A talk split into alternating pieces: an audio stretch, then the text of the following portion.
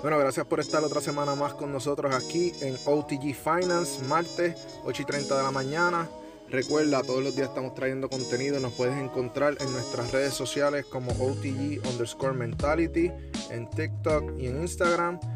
En YouTube nos encuentras como On The Grind en español y en todas las plataformas de podcast, incluyendo Apple, Amazon, Spotify, todas nos puedes encontrar como On The Grind en español. En el día de hoy estamos con Carlos Candelario Vega de Candela Trades y traemos un tema bien interesante porque esta semana pasada el Fed, Reserva Federal, Estados Unidos, subieron eh, la tasa de interés la subieron 0.25%. Entonces, eso se va a ver reflejado, o sea, se vio reflejado en los mercados. Y vamos a estar hablando entonces, ¿cuál es la importancia de este tipo de noticias? ¿Cuál es la importancia de las noticias? En NBC, en CBS, en todos estos canales, hay una división del canal que es tal canal Money. Y ahí es donde están hablando de, los mercados, los diferentes mercados, la economía, etcétera, etcétera. ¿Cuál es la importancia de las noticias? Carlos. Saludos José, gracias por tenerme aquí otra vez. Este, en cuestión del mercado, a la hora de ver las noticias, es importante que tú sepas eh, ver el impacto que tiene la noticia en el momento. Eh, en páginas como Forex Factory, Investopedia, Bloomberg, de esas páginas, hay una sección donde te sale el tipo de noticias, eh, la divisa y el impacto que tiene. Usualmente lo divide en tres colores, amarillo, naranjado y rojo. Amarillo es bajo impacto, rojo alto impacto. Es algo que tienes que ver. Eh, en mi caso, hay diferentes tipos de traders. Están los que se dejan llevar de lo técnico y otros de fundamentales, que son las noticias. En mi caso, yo no veo mucho las noticias, yo solo miro el impacto, ¿verdad? Porque para mí el impacto te va a decir el tipo de, volatilidad que va a haber en el mercado a esa hora. Si, si ponemos, por ejemplo, esta noticia reciente que hubo en cuanto al Fed, cuando Powell es que se llama el tipo, cuando Powell habló, eh, ¿cómo se vio reflejado en, en los mercados? Que usualmente si tú te fijas en la acción de precios, el mercado siempre va a ser manipulado de una manera donde se coloca donde este tipo de noticias grandes eh, en zonas donde hay mucho dinero envuelto, lo que le llaman liquidez, que ahí están las órdenes de los traders comunes. usualmente cuando vienen estas noticias fuertes, el mercado lo manipulan a tal nivel que hace una movida absurda para sacar a estas personas y después continúan lo que es la tendencia original. O sea que estas personas pierden el dinero, ¿verdad? Los ah. que esa entrada que hicieron, ellos perdieron, se fueron en pérdida. porque usualmente las instituciones tienen algoritmos y otras tecnologías que les dicen dónde está el dinero como tal. Y de la manera en que esto funciona es que el, el, mercado es tan manipulado que se crean noticias, ¿verdad? Para poder atraer dinero de, de traders como tal. Y lo manipulan de tal manera que crean lo que son zonas de liquidez, ¿verdad? Que yo le digo que es la, la gasolina que necesitan las instituciones para crear los movimientos fuertes. Y ahí es donde está el dinero, te sacan y después continúan. Lo que es la, los movimientos fuertes. Entonces te pregunto, por ejemplo, porque mencionas esto de que el mercado es, manipulado y por lo que he estudiado contigo, pues sí, es altamente manipulado, pero la verdadera pregunta es, el mercado es manipulado, entonces, ¿por qué yo voy a entrar si lo pueden manipular en mi contra?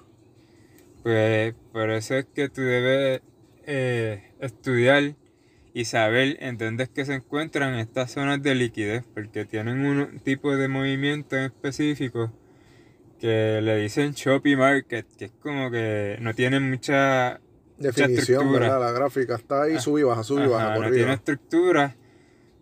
tú vas a buscar específicamente unas zonas donde eh, hay una ineficiencia que hace falta rellenar.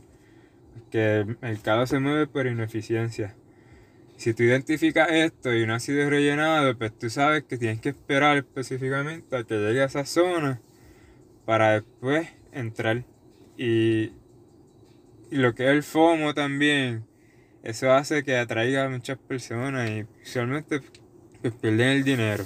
El FOMO es un, un, término común que se utiliza, que es el fear of missing out. Muchas veces las personas entran, les dicen o están viendo en las noticias que hay un, hay un stock subiendo, hay un par subiendo y van todos y se meten ahí porque tienen miedo a perderse ese movimiento. Y la realidad es que muchas veces entran bien tarde o ya entran cuando no va a haber una ganancia porque por ese mismo miedo de, de perderlo entran, entran tarde. Y, y yo había escuchado muchas veces como que esto del mercado uno tiene que verlo como una estación de trenes.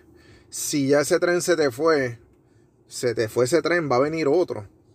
Pero ya ese tren se te fue, no, te puedes ir corriendo detrás de él porque vas a, vas a perder. Siempre hay oportunidades todos los días. Quizás hoy se te fue una movida de, de un trade largo plazo de cuatro horas, ponle pero al rato, si sabes tradear lo que son temporalidades menores, de un minuto, cinco minutos, pues, pues tienes chance de, entrar. Pero es más complicado. Pero todos los días hay oportunidades. No, exacto. Y si perdiste tu oportunidad hoy, mañana es otro día que puedes analizar el mercado, lo que está pasando, hacer tus entradas y tener la misma, la misma oportunidad. ¿Se recomienda tradear días que hay noticias? Pues todo depende de cómo tú, puedes tradear las noticias, porque si la estructura está, se ve clara, lo recomendable es que haya entrado antes de que la haya salido la noticia, quizás 20 minutos antes. Y si ves que está en una zona de que tienes probabilidad de que no llegue, pues tú lo que haces es que proteges tu operación y, no arriesgas tu dinero. Hay una manera de hacerlo. Entonces, ¿qué puede pasar? O te vas en cero o el movimiento con la noticia se da a tu favor y ganas. ¿Me entiendes? So, esto es un juego de probabilidades. Lo recomendable es que se trade 15 o media hora antes o entrar a una operación media hora después de, de que haya salido la noticia. Hay veces que por ejemplo la noticia dice que sale a las 8, pero el mercado abre a las 9 y media.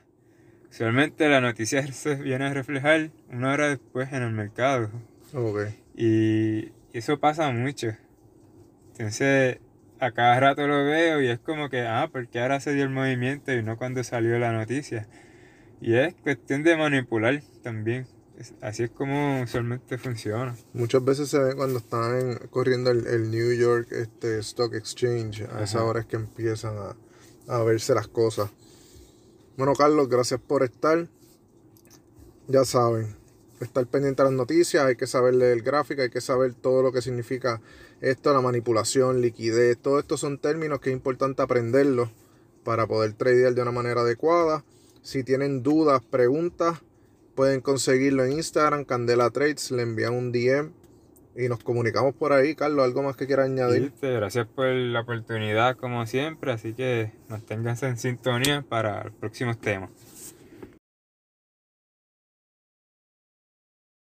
El siguiente episodio, los temas y las discusiones que se llevan a cabo en el mismo no constituyen asesoramiento financiero. Gracias por escuchar OTG Finance.